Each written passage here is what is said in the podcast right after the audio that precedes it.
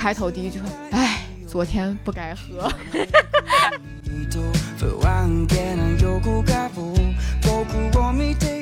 凌晨之后还会再听他们节目的人，他说他们都是疯了吗？我想啊，那就是我。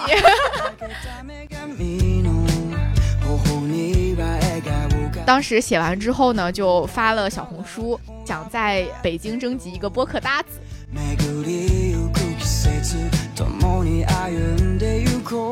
由此就说来，我们其实这个第零期播客已经录过一遍了。我们俩都属于 I 人这种，对。但我觉得从这个节目看，我觉得你更像是 E，为爱作 E。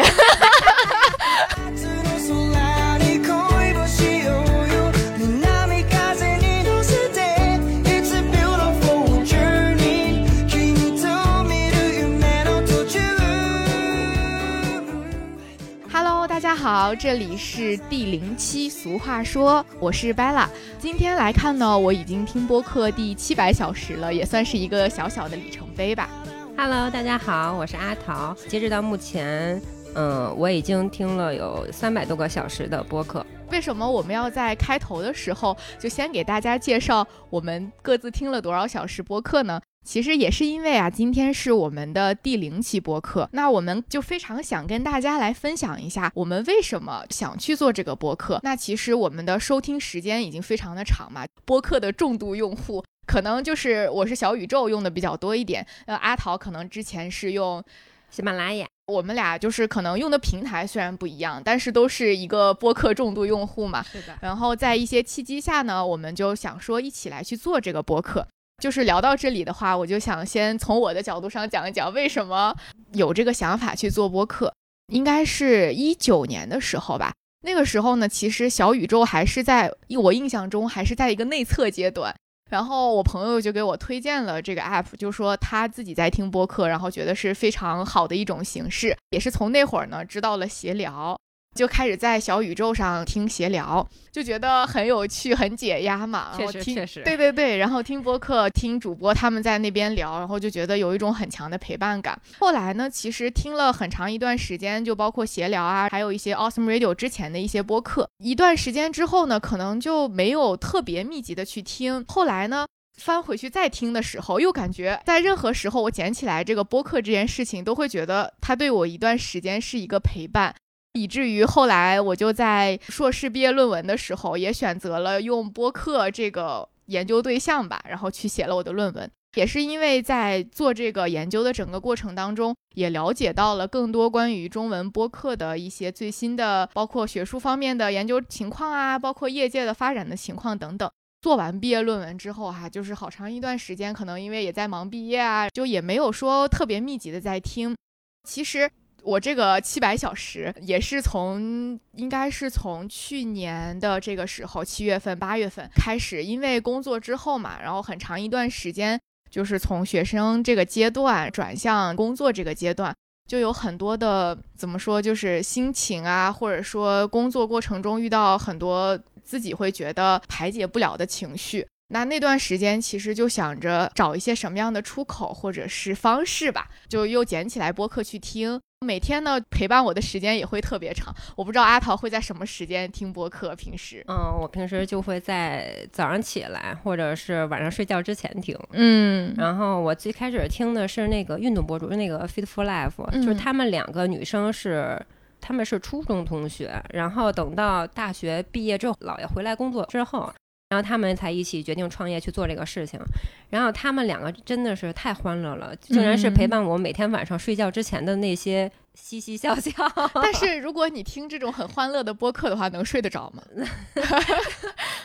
但是他确实很快乐。然后有人有有，然后我在一期他们节目里边也听到，就是。他在用户的那些数据里边看到有凌晨之后还会在听他们节目的人，他说他们都是疯了吗？我想啊，那就是我。对，就是睡前也是一个听播客很频繁的时候。睡前听的话，我没办法听这种对谈，就是因为他们会让我有一种沉浸进去，你懂吗？就是我可能睡不着，就是我不会慢慢的能沉浸到睡觉的情绪里。我可能会听一个人输出的这种会比较多，比如说姜思达，嗯嗯，他的就一期播客应该是半小时，呃，正好你定一个半小时的时间，然后慢慢听他在那边发疯，然后对，然后就会睡得很香。另外呢，就是也会听道长的八分，但是道长已经有很长一段时间没有更新了，应该是最近才恢复更新吧。他之前的节目呢，他会找一些时事热点啊，或者是他自己有这个想聊的话题。他就会用非常平缓、平稳的一个学者的这种语气去给你讲，娓娓道来，你能听的觉得很有收获，但同时呢，也就是听着听着，哎，就静下来了，对，然后就就非常方便入睡。哦，对，其实来都来了，也是我有一段时间之前还有午休习惯的时候，有一段时间午休前会听的播客，就我不知道你有没有听过，来都来了。也是两关注了，可能还没有比较深入的去听。我一般就关注一个播客，我会去扒它的历史的那种感觉，我会从头去听。如果我要是认可这个人或者他的这个调性什么，我会从头了解一下他是从什么角度，以什么样的方式，然后去聊一些什么什么事儿。喜欢从头去了解去听。刚才说的那个，我突然又想起来，就是听播客。我现在还有一个时间点，就是当我不太。沉得下心来的时候，我会选择一些比较专业性、比较就是那种深度访谈的形式去听。听完之后，真的你一下子就你可以拿本书接着继继续学习了，就那种，就是你不会再心静下来了，对，心静下来了。怎么说呢？就是你既能满足你对知识的一个需求吧。可能这段时间我也不想无所事事，但同时呢，我又沉不下心来自己去读一个什么东西或者学一个什么东西。那听播客其实就是一个非常好的方式，就有很多。知识性也很强的播客，也能给到我们很多启示。但是这种呢，它就不适合在一些垃圾时间去听，就是因为你可能需要专注一些，就是你可能这个时间没办法手头再去做别的事情，可能就只能是专心的去听这个播客。嗯，哦，我接着说，我就是去年，其实因为很长一段时间就特别压抑和抑郁的情绪嘛。那段时间也是，就是并不是很想见人，也不想出门，再加上北京的秋冬呢，真的给人一种非常压抑的感觉。我这个悲秋啊，对，对我就会很想把自己封闭起来嘛。然后那段时间呢，又会觉得。如果只听音乐的话，就是我是一直属于那种耳朵边必须有声音的那一种。但是如果一直听音乐的话，会给我一种怎么说呢，虚无感。听很久吧，就觉得嗯，很多音乐在你耳边都它已经排解不了或者治愈不了你当时的那种情绪了。后面就又开始听播客嘛。就好多播客是年轻人的对谈啊，泛文化的，或者是很多心理向的一些播客的内容。我感觉在听这个聊的过程当中，我会有一种别人的快乐，我也能感受到，并且就是心情有在变好。另外呢，也有像类似于你说到的那种可以弥补信息差，或者说能给到我们一些新的知识摄入，或者说其他内容的这种播客。也让我会感觉到，我除了在情绪的提升上面有很大的帮助陪伴之外，在知识的提升上也会有一些收获。所以后面每天就会用很多的时间，也不算很多吧，就是也是一些，比如说在路上走着的时间啊，做家务的时间，嗯，包括我一回家，早晨一起床，化妆什么健身，声音陪伴着你。对，就 是身边就会一直有别人的这个聊天啊，我就会觉得这些时间我都是非常充实和快乐的。所以呢，就是大概在去年一年的时间里，就应该听了有四百小时的播客。对，真的不知道你是怎么能做的。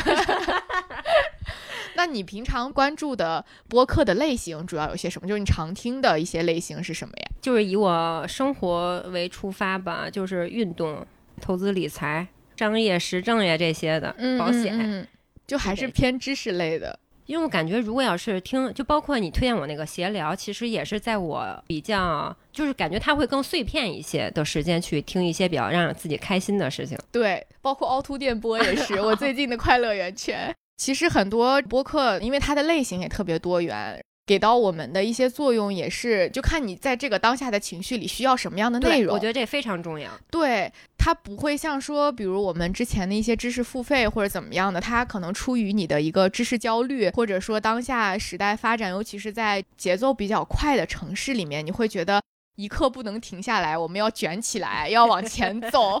对，就是它会是一种非常有目的性的收听或者是学习。但是播客呢，它好就好在你在任何的状态下、任何的需求里，你都能找到对应的一些内容吧。而且，就像你刚才说到的一些关于保险啊，然后理财啊这些的播客，它其实我感觉我也最近有尝试嘛，就是在你的安利下，其实他们的这种聊天式的方式，会让我们不太懂的，或者说比较小白的人，会更能以很快的方式去了解，因为他们是聊天对谈的这种形式，会会让小白更容易去了解。接受，对对，我就好像怎么说，就是更听得懂。对对，就是他没有那么强的壁垒。并且以他们实际个人的这个经历去做分享，可能会有一些参考价值，或者说我在现实生活中有一点知道自己该怎么做的。这不就是咱写作文吗？论点论据都有。对对对，他才能会让你更加的相信他所说的。对对对，是这种感觉。所以呢，就是后来慢慢的在你的影响下，然后我开始接触一些新的门类的时候，就发现播客的世界也就更广阔一些。后来呢，也是听了很多期。播客之后呢，就会觉得声音传达或者说带给别人情绪价值这件事情，其实自己也是很想做的。因为我们平时在生活里，其实也有很多所见所闻，有很多的分享欲和表达欲。那其实这就是一个声音博客嘛，就是可以用它来去记录我们当下对于一些事情的感受啊、感悟啊。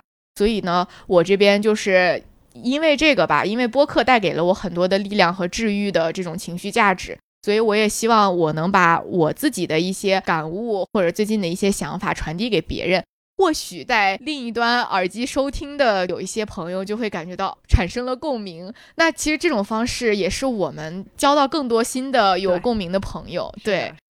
我其实最开始一直想拉身边朋友一起来聊嘛，因为你很难去找一个朋友去坐下来去深入的去聊一个事情，其实很难。对，因为现在大家都有彼此各自的重要的事情在做，其实没有更多的时间去跟你去做这件事情。大家的重要性优先排序不一样，所以这件事情一直在我的代办列表里了。就，然后有幸就是看到 Bella 在小红书上，他发了一个。帖子，帖子，对，然后正好去给他留言，没想到就是两个人一拍即合，就开始做这个事情了。因为我看你的小红书，就你的分享内容其实都很生活，一看就是一个热爱生活的女孩。其实她的人应该不会差到哪里去，而且而且你在那个帖子里边，你的那些表述其实很全，让我觉得你是一个很是在真正想要去做这个事情的人。嗯，然后包括我们后来就是一起吃饭、一起聊天什么，其实很多话题都可以可以聊得到一起，可以聊得到一起，对对。这个就是我们正好聊到这里了，就给大家讲讲我们是怎么认识的。那其实从刚才我们聊天的这个过程当中，我相信大家也能够听出来，我们绝对不会是已经认识很多年的，就像 f i f o Life 两位主播的这一种很多年的朋友。那其实我当时呢，一直因为前面所说的这些原因吧，就一直想做播客，但是呢，其实也是一直没有下定决心去推这个事情。然后呢，就是有一天呢，有一个很深的感悟，就是很多事情它拖着拖着就没有了嘛。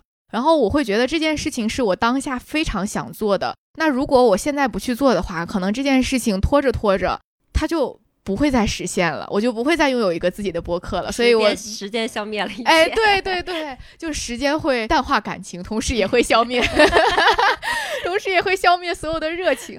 然后我当时就想说干就干，我就把我当下的一些想法就在手机备忘录里面去写下来。其实当时写那个也很快，因为都是我自己想表达、想说的话。当时写完之后呢，就发了小红书，想在北京征集一个播客搭子。对。如果我们都喜欢做播客这件事情，那我们就没必要非说找认识的朋友，可以找兴趣爱好志同道合的朋友。对，那这个人可能是我就不认识，对吧？所以我就发了这个帖子，也是没想到当时发了之后，各种留言私信特别的多。然后我这个 I 人属性犯了，我就会觉得啊，所以所以我觉得我好幸运，我能从那么多的留言里边被挑选出来。对，其实怎么说呢，也不算挑选，其实一方面也是。我当时在发了之后没多久，你就给我留言了。那个时候呢，就是还看，真的是还看得过来。对，然后呢，当时看的时候，这我也会看你的主页嘛。有的姐妹给我私信，但是我看她的主页，要不就没有内容，要不就是我也没法从这个她的主页里面了解到她是一个怎么样的人。但是我点击你的以前发过的内容的时候，我会感觉。这些内容是很生活化，就是一个非常真实，也是热爱生活的感觉。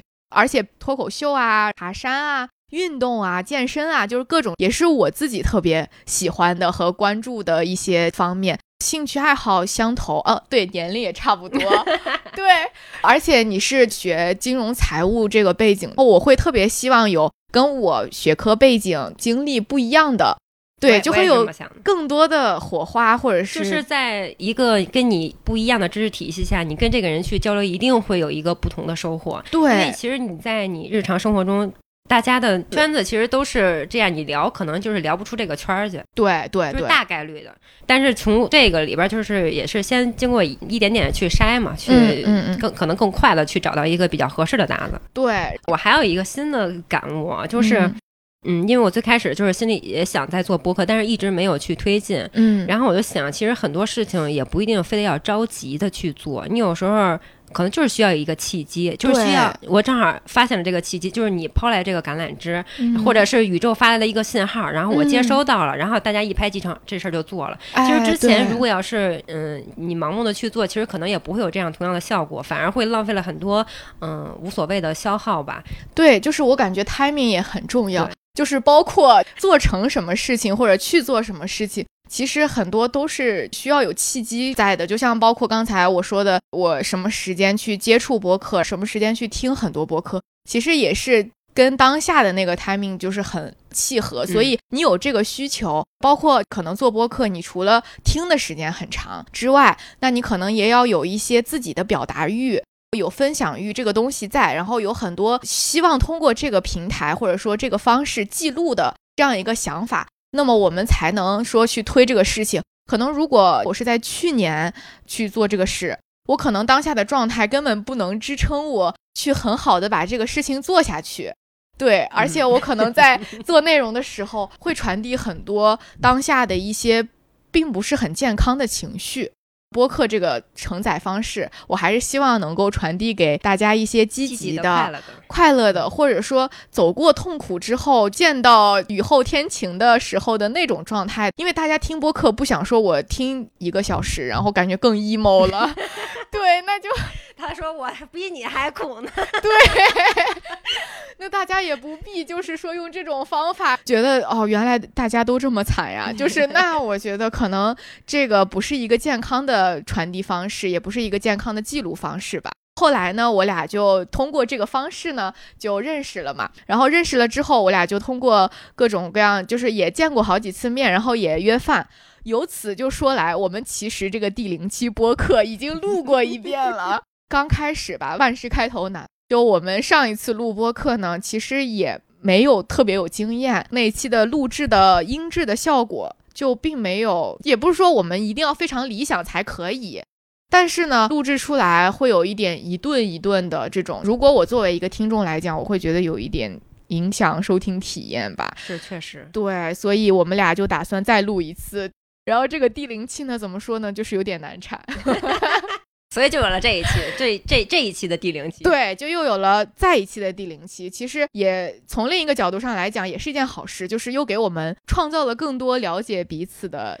你说的这个特别对，你知道就是在当天晚上，其实你走之后，我听了一遍那个音，只不过我是外放的听，嗯嗯嗯，但我听好像也还行，我我可能完全投入到你的那个表达里边，我说哎呀挺好挺好，我就一直在那儿就挺好的。然后后来你说就是可能有点问题，然后我又听遍还行呀，然后再一听，然后确实有那问题，然后想，然后我心里想完了，我说这这录这么半天还白录了，然后我想你心里别有那个什么，我说没事儿，咱大不了再录一次，然后然后。但是就是咱俩在那个沟通之后，我感觉咱们俩其实对这件事都没有很大的那种介意，就是觉得大不了就再录再录一次。对，就是因为我觉得这个事情可能从我俩之前沟通的出发点来讲，我们就不把它当成一个事儿，可能更多的就当成一个兴趣爱好的表达的一个方式。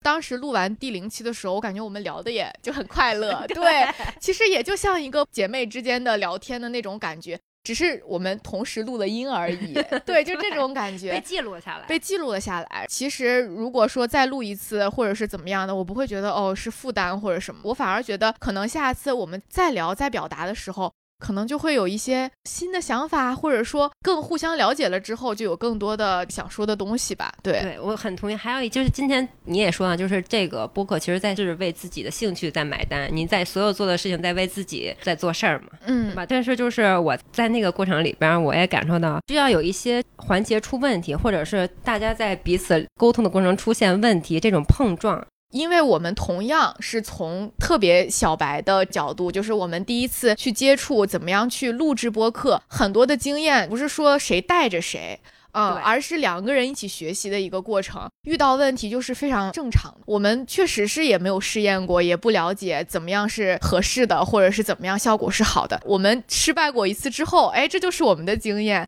那可能别人在想做播客，或者是有需要我们分享的时候，那这些就是我们作为所谓的过来人可以分享给他们的一些经验吧。就我觉得这个过程是跨不过去的，包括什么样的播客形式更适合我们，我们之后要做什么样的内容之类的，那这些都是需要慢慢探索的。我们也不可能一下就形成一个我们的风格，一下就形成我们想做的方向和内容。我们其实是一个广泛探索的阶段，可能不太。还是说一开始就工业化的知道我们垂直于什么项的播客，我们只分享什么？当然这个也很珍贵。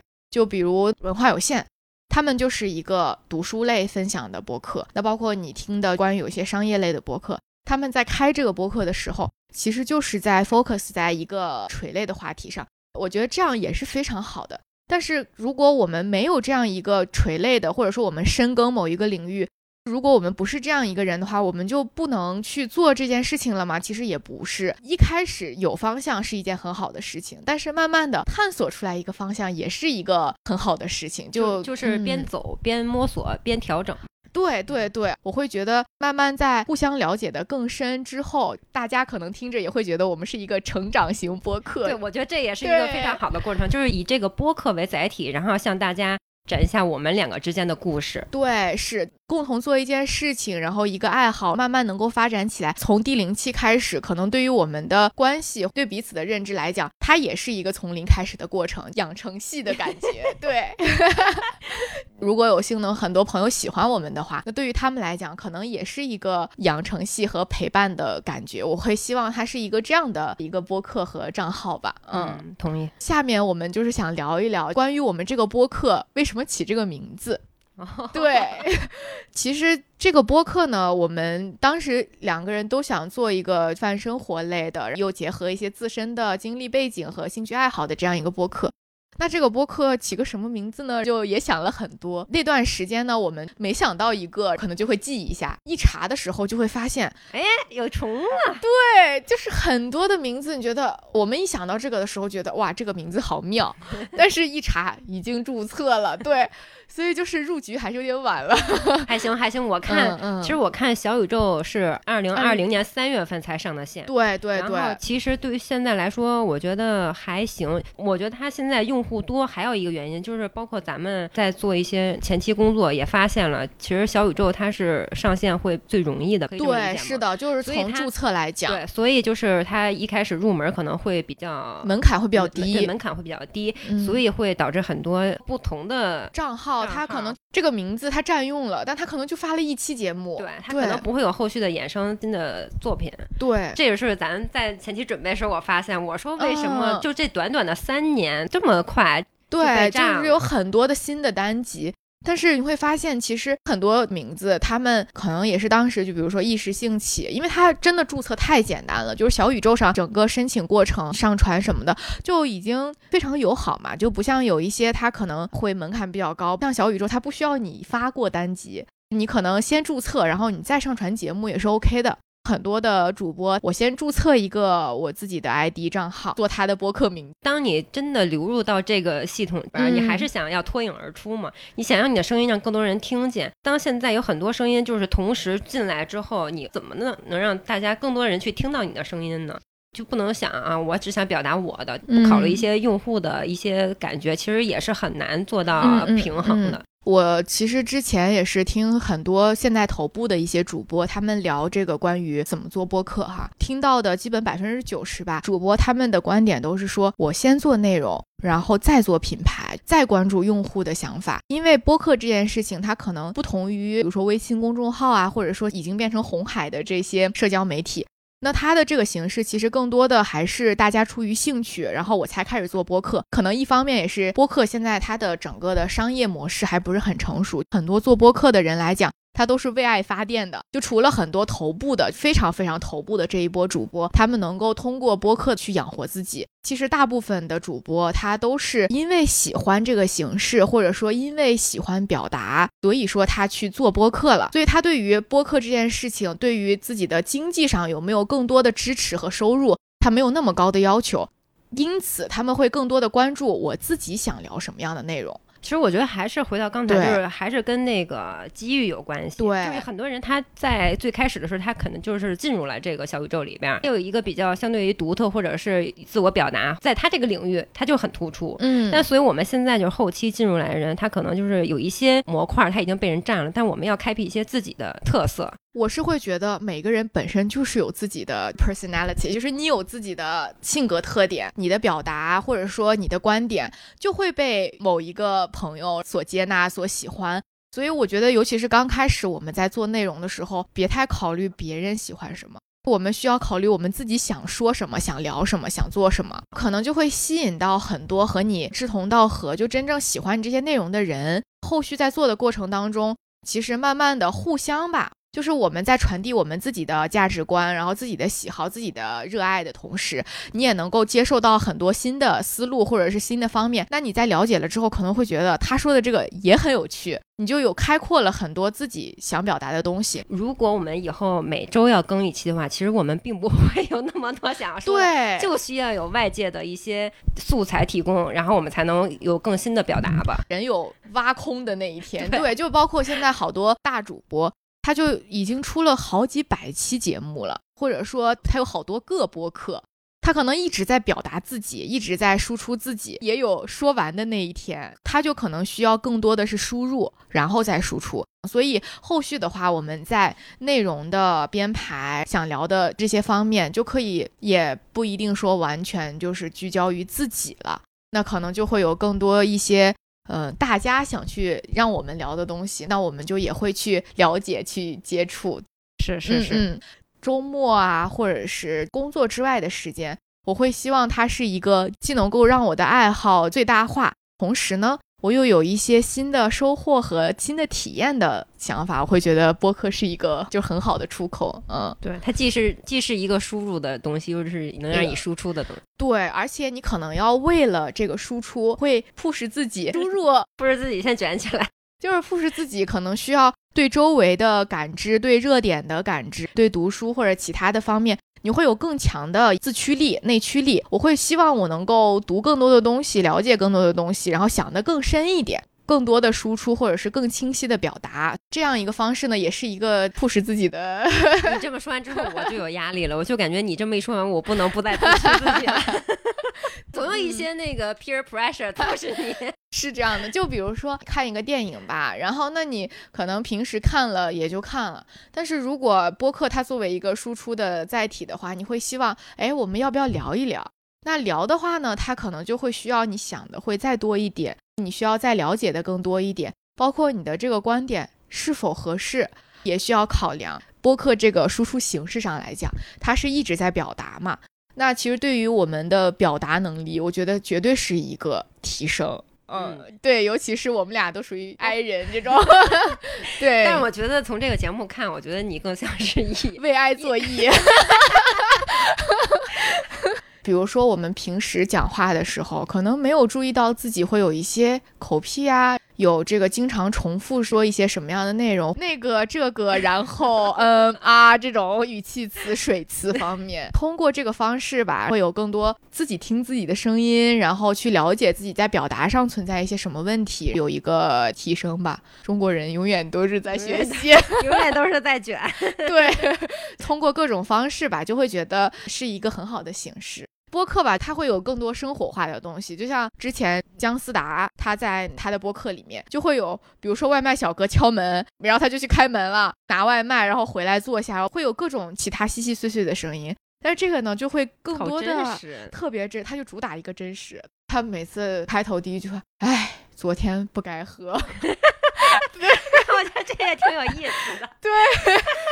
他就会以此作为开头，挺好的。对，就是当下的一个语境吧。我们这一期的播客呢，其实就是想跟大家来分享一下我们两个是怎么认识的，然后我们为什么想做这个播客，想让大家跟我们一起从第零期开始见证我们两个的一些认识的成长、个人的成长以及未来的成长吧。最后呢，还是希望大家能够听完接下来的这首歌。也是我们上一次在见面的时候，阿桃放了这首歌《California》，他一放我就觉得，哎，这首歌对我前段时间刚单曲循环过，我们就一拍即合，决定把这首歌作为我们第零期的片尾曲。也希望大家能够听完，也希望大家能够喜欢这首歌吧。嗯，那我们第零期的节目就到这里了，拜拜。那我们下期再见，下期再见。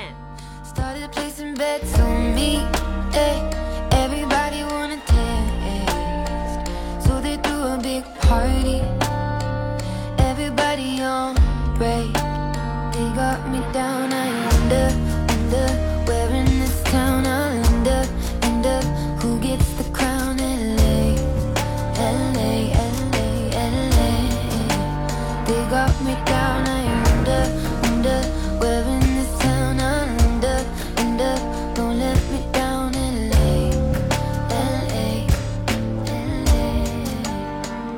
think I'll move to California. Ay, everybody play the